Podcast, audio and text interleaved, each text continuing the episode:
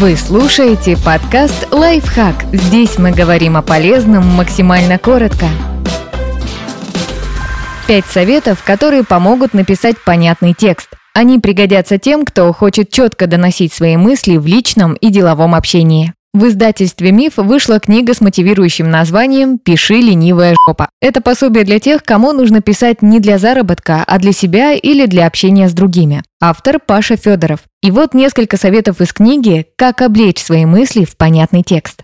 Будьте честны. Когда вы честны с читателем, он платит вам любовью или ее имитацией. Не пытайтесь обдурить людей, они поймут. Не пытайтесь выдать рекламу за нерекламу. Это чаще всего выглядит глупо, наигранно и нечестно. Люди видят, что это реклама и чувствуют фальш. И доверие по чуть-чуть, по капле, но падает. Вам не надо вешать транспарант «За этот пост мне заплатили», но даже легкий намек очистит вашу совесть.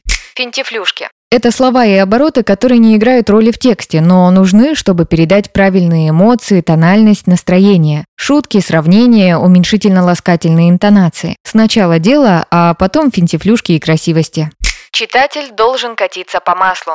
Тексте должен быть сюжет. Читатель должен катиться по маслу с первой строчки до последней. Если читатель идет по тексту и постоянно спотыкается, это плохо. Или закроет, или не поймет, или разозлится. Куча вариантов, при которых все идет не по плану. Старайтесь делать так, чтобы читатель будто на ледянке скатывался по тексту. Как быть? Не поверите, перечитать вслух. И снова обратить внимание на все места, где спотыкаетесь. Незнакомое слово, сложный оборот, переписать и заменить.